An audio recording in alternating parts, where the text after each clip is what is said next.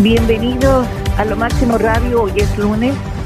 En Estados Unidos se conmemora el Día de la Recordación, dicen algunos, pero para mí es el día en que recordamos precisamente a los que dieron la vida por vosotros, los que desgraciadamente perdieron la vida defendiendo este país. ¿Cómo estás, mi querido Gerardo? Bienvenido, buenos días. ¿Cómo estás? ¿Cómo muy bien, estamos muy bien, eh, muy contentos en lo que puede caber. Ahorita te voy a explicar por qué. Por un inicio de semana, por estar conviviendo contigo, pero mi corazón está triste. ¿Por qué? Porque perdimos eh, la final del fútbol MX en México, la final entre los Tigres de Monterrey y este, las grandiosas y gloriosas y espectaculares Chivas del Guadalajara. Ay, entonces tú eres Chiva. Uh, Santo Dios, qué barbaridad. Ay, ay, ay. Cuando, cuando dicen Chivas de Guadalajara me recuerdo a Carmelita Salinas, fíjate, ella era Chiva también, ¿no? Y, y siempre la recuerdo, siempre la recuerdo con mucho cariño. Era Chiva de Hueso Colorado. Mi querido Gera, lo siento, de verdad, con una Chiva llorando en el en las redes sociales y yo no entendía qué rollo. De verdad, qué rollo. Y dije, bueno, ¿por qué este chivo, este chivo está llorando? Pero en fin, ahora sí entendí. Ok, y los Tigres son de Monterrey. Son de Monterrey, correcto. De hecho, hay dos equipos en Monterrey. Ah. Están los Rayados de Monterrey y los Tigres de la Universidad de Nuevo León, que son también de Monterrey. Entonces hay, dos equipos ahí. Igual que Guadalajara, Guadalajara tiene el equipo de Atlas, de Guadalajara y tiene a los Tigres, perdón, y a, los, a las Chivas de Guadalajara. Entonces hoy los regiomontanos están de fiesta, celebrando. Ay, qué bien. Eh, también, también pues, por, ese lado, por, ese lado, también mi corazón está, está poquito contento. Recuerdas que yo viví siete años en Monterrey y sigo yendo a Monterrey. Entonces, eh, mi corazón está partido en tres, ¿no? Porque yo vivo en, yo nací en el estado de Baja California, así que soy cholo por los cholos de Tijuana. Mi equipo, un solo, un solo. Mi equipo de siempre, pues la Chivas de Guadalajara desde niño, ¿no? Y este, y como viví en Monterrey, tengo muchas amistades por allá. Por cierto, le mando una felicitación a mi compadre, este, Adrián Martínez, que tú lo conoces, hermano de Héctor Martínez, que por también allá, allá está en Monterrey. Así que felicidades a los Tigres, a todos, a toda la fanaticada que este, que pues que celebraron esta, esta victoria. Fue un final cardíaco este, se, hacen dos, dos, juegos, que es el, juego de ida y el de vuelta, donde juegan en un estadio, eh, uno como visitante y local, y luego se regresan al otro como visitante local. ¿no? El primer partido, que fue el miércoles pasado, donde se enfrentaron eh, Tigres contra Chivas, quedaron 0-0, empatados.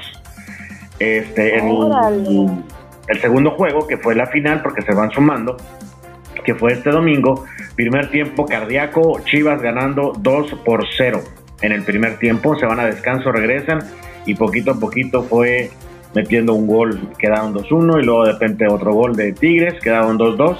Y así se fueron hasta que se acabó el, juego. Se fueron a tiempos extras, que son eh, dos eh, tiempos de 15 minutos, tiempos extras, y si hubieran quedado empatados, se hubieran ido a penaltis, ¿no?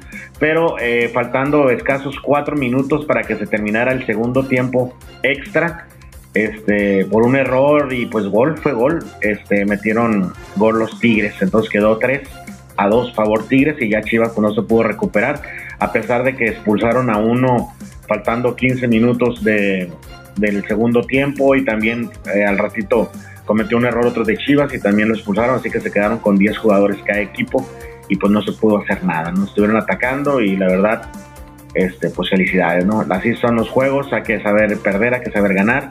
Pero eso sí, lo que me queda muy contento es que Chivas eh, en los octavos de final eliminaron al América. Eso sí me queda muy claro. Oh, bueno, pues muchas felicidades a todos los regiomontanos y lamento mucho que las chivas estén llorando, ¿verdad, madre? Ándale. Pero bueno, hay cosas, hay cosas más importantes por las cuales debemos de llorar. Échale más, limón a la herida. Le estás echando más limón a la herida, ¿eh? ¿Cómo eres mala? Vas a ver. Y sal y de todo. Pero bueno, mira, yo estoy preocupada por otro rollo. A ver. ¿Sabes cuál? ¿Qué va a suceder con los trabajadores que llevan años en Florida, que ya tienen, que se establecieron ahí que tienen sus casas, su eso, su otro. ¿Qué va a pasar con ellos? Con esta nueva ley de este loco que, que por cierto, pues ya se está lanzando hasta de presidente, ¿no? Y dices, qué rollo, porque quiero que sepas, ¿ok? Eh, que algunos de ellos incluso se han no tienen papeles, pero se han comprado casa. Ah. Porque, ajá, entonces, ¿qué va a pasar con ellos? ¿Cómo, va? ¿Qué es lo que va a suceder? Es, preocupante, de verdad. pero, pero, espérame, para ponerme en contexto, perdón, eh, Este, ¿quién, loco es el que está haciendo esa propuesta o, no, no, no, no, El gobernador de Ron DeSantis ah, hizo una, no es una propuesta, ya es una ley en donde es, muy estricta. Eh, dice, por ejemplo, de que quien le dé trabajo a un indocumentado, pues lo van a lo van a castigar. Primero, pues con algunos, este, que será que le ponen eh, 500 dólares de multa, luego mil y así, ¿no? Hasta la tercera vez creo que es cárcel. Eh, tampoco está permitido que viajes con un indocumentado porque te van a, acusar de pollero. ¿Ok? Bueno, es, es una, es una realmente, realmente, mi querido Jera, es una ley muy estricta, estricta. Eh, sabemos muy bien, sabemos muy bien que la economía que se mueve mucho en Miami es de gente indocumentada, gente que es de Cuba, gente que es de Puerto Rico, gente que es todo ese tipo, como en Los Ángeles, ¿no? En Los Ángeles lo que se mueve es gente de México. Entonces, si hacen eso, pues aguas, ¿eh? Tienen que tener mucho cuidado. El pasado 10 de mayo, el gobernador de Florida, Ron DeSantis, firmó la ley 1718 que trae consigo varios cambios. No solamente para la población indocumentada del Estado, sino también para los ciudadanos del Estado y para aquellos que vayan a viajar a ese Estado. Así que, pues, esto va a entrar en rigor a partir del primero de julio. Así que algunos nada más tienen un solo mes, porque ya está por terminar, acuérdate, ya está por terminar eh, este mes de mayo. De manera que, pues, la preocupación de los indocumentados es válida, porque nada más tienen un mes para salir del Estado. Así que ellos ya, ya hay una luz verde a una ley que castiga duramente a los indocumentados del Estado y la, la medida aprobada por el gobernador Ron DeSantis ha causado gran preocupación, no solamente entre la población mexicana, sino también a todos, porque pues más o menos, mira, la, ley dice esto. Eh, y hay mucho temor, obvio, ¿no? Asegura que, por ejemplo, pues no puede, eh, eh, no puedes darle trabajo a un indocumentado tampoco está permitida la escuela para hijos de indocumentados. Eh, no sé, pero de verdad es tan absurda. Así que muchos ya emigraron, ¿ok? Del estado del sol y muchos están yendo, incluso están abandonando la región los trabajadores del campo, los cuales ya pues algunos de los naranjas y cítricos y todas esas cosas se han podrido y no hay quien las recoja, ¿ok? Así que mucha gente se ha ido y pues es de dar miedo porque la, la medida que entra en vigor a partir del primero de julio contempla un presupuesto de 12 millones de dólares para reubicar a inmigrantes de Florida en otros estados. Hace, ya se hizo esto hace algunos meses, mandaron a varios grupos a Martha's Vineyard y a Massachusetts, ¿no? Entonces, esta legislación obliga a las empresas de más de 25 empleados a usar el sistema Verify para certificar el estatus migratorio de los trabajadores. Si contratan indocumentados, se establecerán multas de mil dólares al día. Se van a invalidar las tarjetas de identificación, carnés de manejar de otros estados y en algunos sitios como Nueva York no se requiere un estatus migratorio para conseguir una licencia de conducir y a partir de ahora solo será válida una identificación de Florida.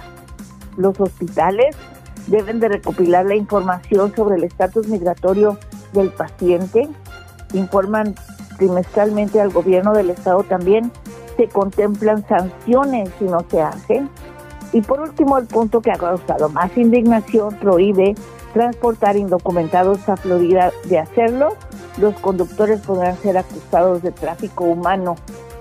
Entonces, por ejemplo, si tú le das a tu vecino y tu vecino, mi querido Gerardo, es indocumentado y tú lo llevas a trabajar o al mercado o a donde sea y te para la policía y le pregunta a él sus documentos, no tengo, tú vas a ser encarcelado, ¿sí? acusado de tráfico de humanos.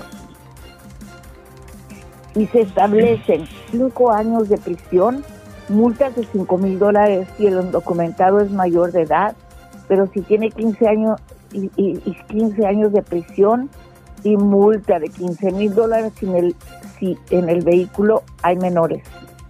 ¿Cómo la ves desde ahí? ¿Cómo la vicenteas, mi querido Gera? No, pues difícil, difícil esa situación, la verdad.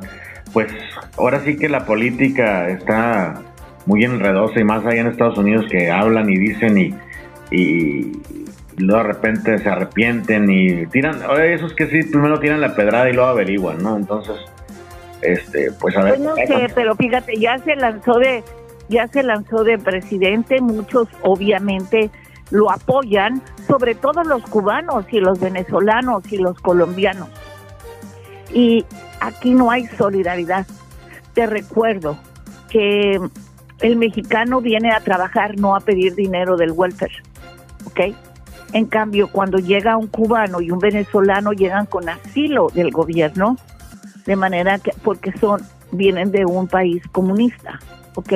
Entonces inmediatamente les dan todos los privilegios, todos, médico, todo lo otro, medical, ta, ta, ta, ta, ta, ¿no?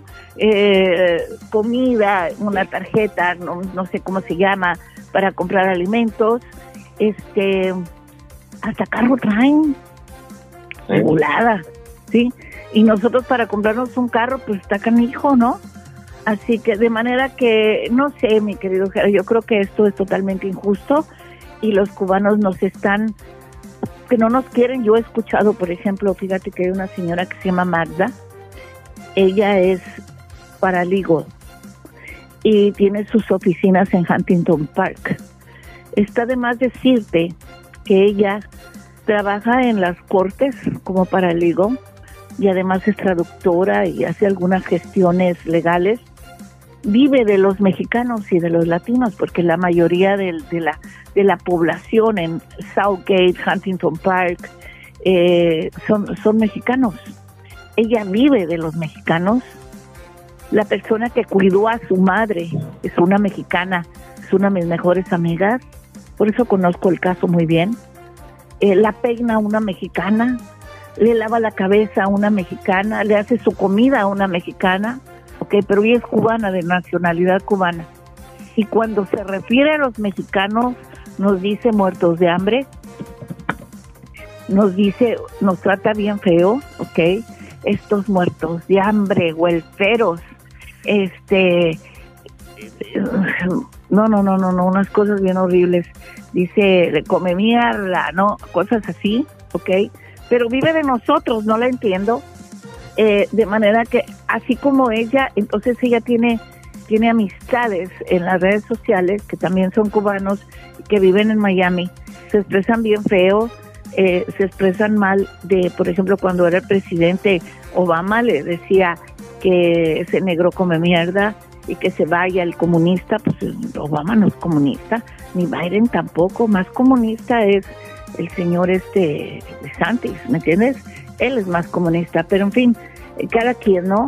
Y cada quien tiene derecho a escoger quién te gusta y quién no, pero yo creo que no deberían de tratarnos de la forma en que nos tratan, porque al final de cuentas, Jera, somos nosotros los mexicanos los que limpiamos los hoteles, los que tendemos camas, los que lavamos los trastes, los que recogemos eh, los campos, la fruta, las verduras, los vegetales. Eh, somos nosotros los mexicanos los que trabajamos cargando bultos y todo para poder hacer un edificio de albañiles, de jardineros. En cambio, pues yo no veo a un cubano trabajando así en el campo, ¿no? Pero en fin, o sea, eh, ojalá Ojalá que seamos solidarios y, y tengamos un poco de empatía a esta situación, porque es muy difícil y, yo sí estoy muy preocupada.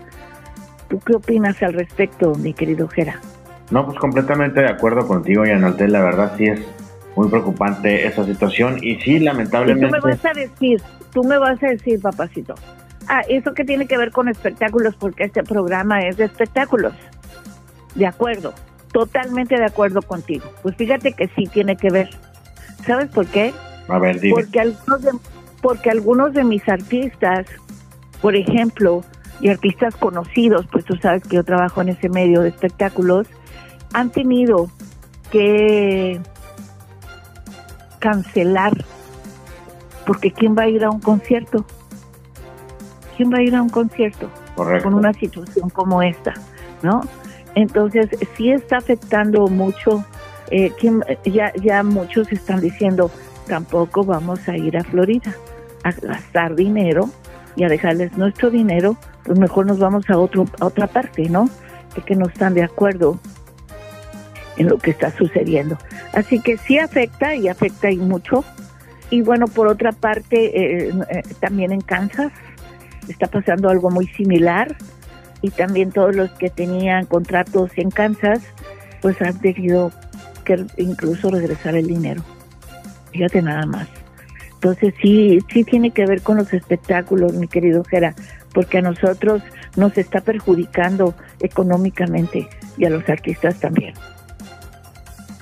Pues muy lamentable la noticia que, nos das. Esperemos que, que se componga y que esa gente pues ahora sí que, como decimos coloquialmente, agarre la onda, ¿no? Porque sí, la verdad, la economía puede estar en peligro y ahorita no estamos en situación como para que estemos en estas cosas, ¿no? Apenas que nos estamos recuperando, saliendo de la pandemia, ya las cosas están regularizando para que comiencen con ese tipo de, cosas, ¿no? A lo mejor luego lo va a pensar, lo va a pensar y va a ser, pues por los votos va a tener que echar en reversa, ¿no? Esperemos que... No sé, no sé, mi querido Jera, porque es una persona muy soberbia y, igual que, el otro señor que tiene sus campos de golf. Pero en fin, o sea, el, el problema es no solamente ese, sino que estamos, estamos viviendo de verdad una etapa bastante difícil. Y lo único que te puedo decir es que nos queda ser compañeros, nos queda ser uh, solidarios. Solidarios, correcto. Eh, ¿Me entiendes? Nos queda ser compañeros. No estamos ahorita como para para para aventarnos con, con, con la jícara.